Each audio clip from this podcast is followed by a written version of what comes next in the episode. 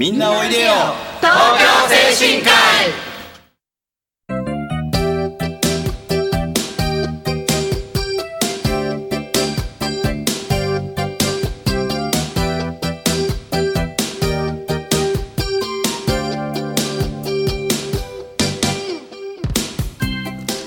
の番組はハートフルたなしフローラたなしを運営する社会福祉法人東京精神科医のスタッフが西東京市の高齢者支援活動をいろいろな方面からご紹介してまいります。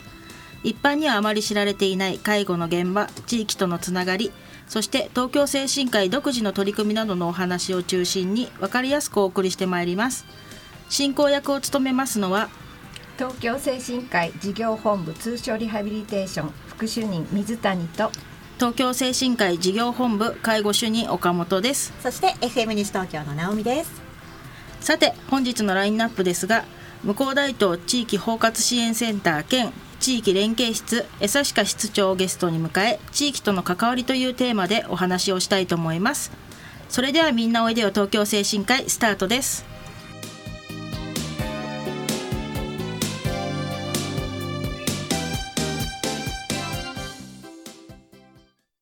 みんなおいでよ。東京精神科医。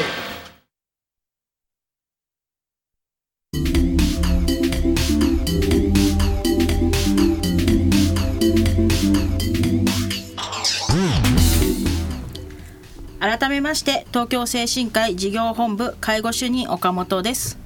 通所リハビリ副主任の水谷です。FM 西東京の直美です。江差鹿さんよろしくお願いいたします、よろしくお願いいたします。お願いいたします。で江差鹿さん、えー、と初めてですのでちょっと江差鹿さんの自己紹介をしていただけたらなと珍しいお名前ですよね。はい、どういう字書くんですか？あの本当に変わっている名前ですねっていつも言われます。ん。えー、サーシカっていうんですけれども、はい。江戸の絵にはい。あの名詞の詩に家と書いて、えー、サーシカと読みます。はいはい、一度聞いたら忘れられないお名前ですよね。そうですね。さあさてあの地域包括支援センターというところでお仕事をされてますけれどもはい。この地域包括というお仕事はどういう内容のことをしていらっしゃるかちょっとお話しいただけませんでしょうか。はい、あの地域包括支援センターというのはあの市内に西東京市内に8カ所あります。大体あの高齢者の人口今4万8,000人ぐらいですかね、をあの、まあ、単純に割ると6,000人ぐらいになると思うんですけれども、はい。まあ、大体65歳以上のあの方のまあ一言で言うとよろず何でも相談所、ん。よろず相談所という場所になっています。そこに行けばい。ろいろな相談事を聞いてもらえるんですよね。はい、さああのこの介護保険についてもちょっとお話ししていただけませんか？はい、介護保険、はい、あのーまあ包括支援センターのあのーまあ業務内容っていうんですか、やってることって何やってるのって。あそう。実は包括支援センターって地域の皆さんにあのなかなか知られていないのが現状で、あのまあ、あの福祉計画っていうのがあってその中での地域のアンケートっていうのを市の方でやった時にあの50%いってなかったんですよ。周周知あのそうなんです。で私たちもねあの日頃まああの一生懸命ねあのパンフレット配ったりとか、あの何かにつけてあの地域の集まりに参加させていただいたりとかあの頑張っているつもりではいてもやっぱり数字でこういうふうに出てくるとねはあもっと頑張んなきゃなって思う。まあでも高齢者のいる家庭でその、ね介護保険っていうものに関わり始めてようやく知るっていう方も多いっていうのは現実かもしれないですね。ね、そうですね。まあ、主なあの仕事の内容っていうのはあの、まあ、総合相談何でも65歳以上の方の,、まあ、あの先ほどもお伝えした通りのあの何でもよろず相談所というのがまず大きな一つのあのそう事業となっていましてあとはあの権利擁護その方の,、まああのほうんまあ、虐待だったりとかね、まあ、その方の、まあ、保護という意味での権利擁護を守るということがもう一つあります。あと包括的継続的ケアマネジメント業務といって、まあ、ケアマネージャーさんの,、あのまあ、そこ先ほどの介護保険にあのつなぐ役割とか、まあ、退院支援とか、まあ、そういうことをスムーズにできるようなあの事業とかあと介護予防ですね。今あの西東京市もフレイル事業にすごく力を入れていますね。まあ、そこの、まあ、介護事業、まあ、包括支援センターでもあの体操教室とかもやっているんですけれども、まあ、そういうことあと認知症の方にあの対してのあの、まあ、フォローといいますか、はい、そういう授業をやって主にやっております。はい、あの私どもの通所リハビリ、えー、デイケアですね。あのデイケアとのあの関わりも地域包括はとても深く、うん、あるわけですけれどもあのその話もちょっとしていただけますか？はい、はいあの先ほど介護保険のことって、うん、あのおっしゃってたんですけれども、まあ、包括支援センターのあの仕事の一つにその介護保険の申請という仕事がすごく、まあ、大きなウエイトを占めてるというか、あるんですけれども、まあ、そこであの、まあ、申請をしていただいてあの、まあ、介護度が決まってで包括支援センターは要支援1 2の方を、まあ、担当するところになっているんです。でその他要介護1から5までがあって、まあ、介護になると、まあ、事業所ケアマネー居宅支援事業所のケアマネージャーさんが、まあ、主な担当になるんですけれどもその中の要支援12の方はあの、まあ、今ほぼねあの包括支援センターもこうちょっと手が回らなくて委託ケアマネージャーさんに委託しているあの件数が五大包括支援センターは圧倒的に多いんですけれども、まあ、その中で要支援1、2の方はあのハートフルさんのハートフルの方にデイケアの方に、まあ、ご紹介させていただくっていうあのが多いんですけれどもなかなかね養子縁の方ね受けてくださらないあの他のデイケアの事業者さんも多くて、あのいろいろねあの仕組み的なこともあるんですけれども大変助かってます。あありがとうございます。はい、今後もあのよろしくお願いします。よろしくお願いします。はい、さてもう一つあの介護保険認定審査会というお仕事もされているわけですけれども、はい、この介護保険認定審査員っていうのはどういうことをしていらっしゃるんでしょうか？はい、あの実は私まあ包括支援センターとしてであの今年の4月から、まあ、包括支援センターの職員としてあの出させていただいて今勉強中です。2ヶ月経ったぐらいですかね。そうですね。まだもうアアップアップしてる状況なんですけれども、あの認定審査会の委員っていうのは、まあ介護保険を申請していただくと、まああのまあちょっと流れ的なことを申しますと、はい、まあ、申請していただいてあのそこから認定調査員の方の,、あの調査を受けていただきます。それはあのその方によってあの住んでいるご自宅だったり入院先だったり施設だったり、まあ、まちまちなんですけれども、まあ、審査を認定調査員が、まあ、74項目ですか審査をしてもらいます。それ以外に主治医さんという方の方の主治医さんの意見書、先生ですね、はい、はい、を元にあ元に。あ認定調あの調査員のあの調査をまずあの一次判定といって、あの全国基本の,、あのコンピューターでかけるんですねコンピューターにかけて一次判定っていうのを出してあと主治医の意見書と一次判定をもとにあの介護審査会っていうのが開かれます。そこで最終的なその介護度というのが決まってくるわけなんですね。そうです。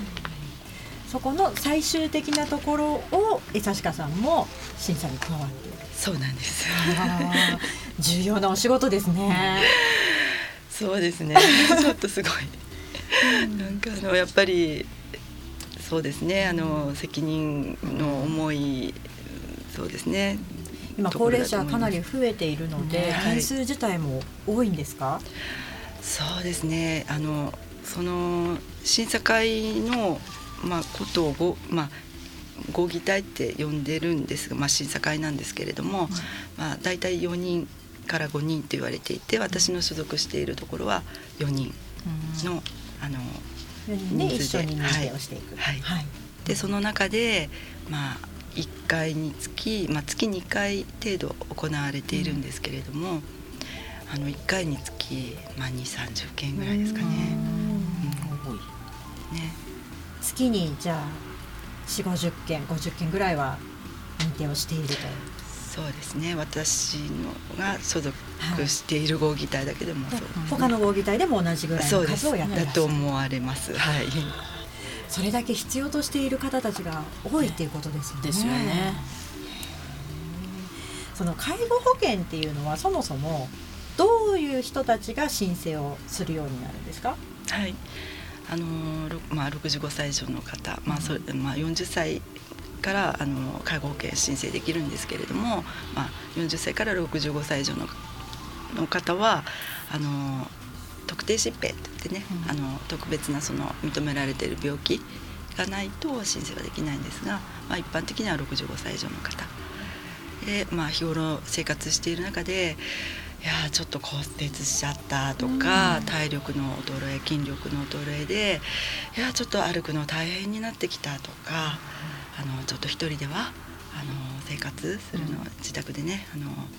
生活するのがちょっと難難しいというか、ちょっとおお大きな表現なんですけれども、うん、ちょっと大変になってきたかなっていうことがきっかけであの包括支援センターに来られてあの相談したいんですがっていうことで介護保険の申請をお勧めするっていう場合が多いです。はい。さあここまで介護保険そして介護保険認定審査会うん。ということでお話を伺ってきましたが一曲お届けしてその後また続きをお伺いしていきたいと思います、えー今日お送りする曲はこの曲です。グリーンの奇跡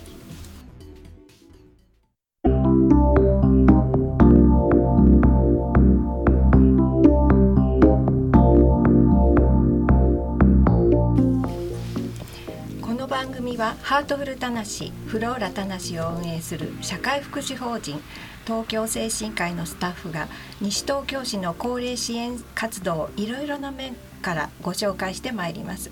一般にはあまり知られていない介護の現場地域とのつながりそして東京精神科医独自の取り組みなどをお話中心に分かりやすくお送りしてまいります。進行役を務めますのは東京精神科医事業本部通所リハビリ副主任水谷。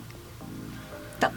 東京精神科医事業本部介護主任岡本。そして FM 西東京の直美ですさて江刺家さん引き続きお付き合いよろしくお願いいたしします。ます。そしかさんあの前半では、えー、と向こう大町地域包括支援センターのあの役割だったりとか介護保険審査員の、えー役割だったりっていうのでお話を、えー伺ったんですけれども、後半は、えー、と東京精神科医の包括で今あのカフェをやったりとかあ,、あはい。と体操教室はいをやったりっていう形でやってると思うんですけれども、はい。い、ろいろな、まあ、私たちはあの中の職員なのでどういうふうな関わり方だったりっていうところも理解している職員だったりもいると思うんですけれども、はい。地域の方々だったりとか、はい。まあ、そういうところに参加してみたい方っていうのがどういうふうに包括の方に声をかけていったらいいのかとかっていうのがわからない方もいらっしゃると思うんですけれども、はい地域の方々とかっていうのははい。どういうふうな呼びかけをされているんですか、はい、あの体操包括主催ではい。月1回、えっ、と第ねに火曜日だったかな？あれ？ご午後に失礼いたしました。あの午後に、はい。あの行っています。で主に看護師の方あの包括には職種がいて看護師がいるんですけれどもあの週になって担当でやっています。あの特定健診ですかね。健診の中で虚弱者リストっていうのであのこうピックアップされてくるんですよね。それがこう市の方からあの包括の方にあの、まあ、送られてくるんですけどそこからこう看護師の方でこうお電話をして、えー、あのお誘いの、まあ、おはがきを送ったりとかお電話したりとか。であの、まあ、希望される方が、まあ、いらっしゃっているということで今まあ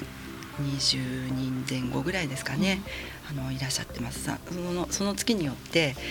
あのいらっしゃる方も、まあ、こういろいろ変わってはくるんですけれども、うん、はい、やっているのと、はい、あと体操教室だったりとかも、はい、あのいろいろなあのうちのリハビリ以外の、はい、他の事業所の方々だったりっていうご協力もあると思うんですけど、はい、そういうところではどういうふうな声かけというか呼びかけをされていますか、はい、はい、あのそうですね。あの講講師の方、その体操、まあ、1時間でやってるんですけれども講師の方にをあの地域の,、まあ、あの事業所さんデイケアだったりデイサービスだったり、まあ、あの PT さんだったり体操の先生だったりをお呼びして、まあ、相談員さんだったり相談員さんだったりをお呼びして、まあ、講師の担当を、まあ、ボランティアで来ていただいてるんですけれども、あのまあ、そういうお願いして来ていただいています。はい、毎月いろいろな方たちいろいろな事業所の方たちにお会いすることができると、はい、はい、そうですね。でそこであのちょっとねあのそこの事業所の、まあ、PR も兼ねて、うん、あの特色っていうのもあのお伝えしていただいているんですけれども、まあ、もちろんそこにいらっしゃって、まあ、体操教室に来られている方はあの介護保険を受けていらっしゃらない方が、まあ、ほとんどなんですけれども、うん、まあ、地域で、まあ、こういうあの情報の一つとして、まあ、ここのデイサービスはこういう特色があるとか、うん、まあ、情報交換できていいのかなって思いますね。うん、はい、一般の方にとってはいろいろ事業所もありすぎてわからないっていうね方もいらっしゃると思いますし、ね、の事業所の誰かの顔を知ってるだけでもまた違いますもんね。そうですね、職員もやっぱりいろいろなあの事業所の方があのそういうところで参加されることによっていろんな刺激も受けているのでなるほど。もういろんなのを教わりたいっていう職員もいるので、はい、そういうところではやっぱりいいのかなっていうのもありますね。事業所がそれぞれ切磋琢磨できる場所でもあるのかもしれないですね。ですね。でやっぱ包括は今あの勉強会だったりっていう主催もありますけれども、はい。まあ、防災に関しても、はい、あのまあ、いろいろうちの、まあ、地域だったりっていうところは自治会だったりっていうところがいろんなたくさんあると思うんですけれども、はい、そういうところで自治会の方々にも協力していただいたりとかはしてるんです。かはい。あのお願いしてます。はい、まずあの地域の方向けにその包括主催のあの市民向け研修っていうのもしていまして、はい、まあ、そこにこう来ていただく方を、はい、あのこうなんですかこう地域の、えーまあ、自治会長さんだったり、はい、サロンの、まあ、リーダーさんだったり、あの団地のリーダー的存在の方だったりとかに、あのあえてお声をかけして来ていただいて、まあ、あの会長同士をつなぐとか、リーダー的な存在の方をつなぐとか、まあ、そういうあのつなぐことでまた次のあのその研修をこう広げていくとか、うん、そこの場所に帰って広げていただくとか、まあ、つなぐことであの輪が広がっていくとか、うん、まあ、そういうこうあの活動に力を入れています。あとあの、まあ包括支援センター主催でカフェ向こなみカフェたびたびこちらでもお話をさせていただいているかと思うんですけれどものカフェを主催しております。でまあ、そこもそこにもあのボランティアさんとして、まあ、地域の方の、まあ、核となるリーダー的な存在の方にお声かけをして来ていただいて、まあ、あの1号店はハートフルのデイケアを借りて、まあ、やっていたんですが今移って場所を移って公民館のフロアを、まあ、お借りして2号店としてあの行っています。でこれからそのボランティアさんの、まあ、中でもさらなるこう核となる方にお声かけをさせていただいて、まあ3号店ができたらなっていうことで、今、まあ、地域の中でね、あの今考えていて、まあ、進行形です。はい。いろいろな方々も結構人数も増えてらっしゃるってことで、結構あのまあ私の近隣のあの高齢者の方々もいろんなそういうまあこういうところで働いてたりとかっていうのも知ってる方もいらっしゃるのであなんかいろいろなことやってるんだよねってああいうとこ行ってみたいんだよねっていう方もいらっしゃるので、はい。すごいやっぱ知られているんだなって、あ嬉しいです。まず知ってもらうこともね大切ですもんね。いろんな取り組みを、まあ、自治会のやっぱうちの地域って自治会だったりとか、い。そういうところっていうのが結構強かったりとか、はい地域のつながりっていうのがすごいうちの法人自体もやっぱりつながりって大切にしているものだと思うんです、はい。でそういう中でやっぱり中だけの職員でできないことっていうのが包括の職員を中心に今できたりとかやっぱ朝のリハビリが行っている開放している機器の運動機器の開放もやはりその中で地域の方々がつながってい。くっていうところでそういうのもすごい大切なところなのかなっていうのはすごいこちらも思うのでそうですね。はい。いろんな関わりができたらなってはい。今後も思いますね。包括支援センターってどちらかというと相談が来るまでこう受け身のイメージを持ってたんですね。ええ。相談が来て対処していくっていう。だけれども結構自ら動いていくというかうん。地域をこうつなげるはい。役割はい。を担おうとしてるっていうのを改めてというか初めて知ったの知ったかもしれないです。あうん、そうですね。あれどんどんね、はい。広げて伝えていきたいですよね。はい。こいろいろといろいろな責任のあるお仕事もされている中ですけれどもお仕事をしていて大変なこと嬉しいことってどんなことですか？あーもうそれはあの地域の皆さんにはやっぱり見ていてくださりますよね、そしてあの励ましてくださる、うん。あのまああなたいい仕事してるわね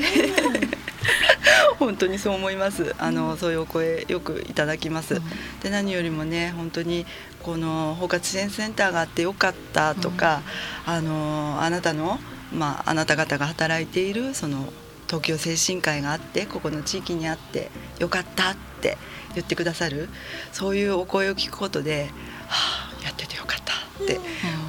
う今日この頃です。もう原動力になりますね、はい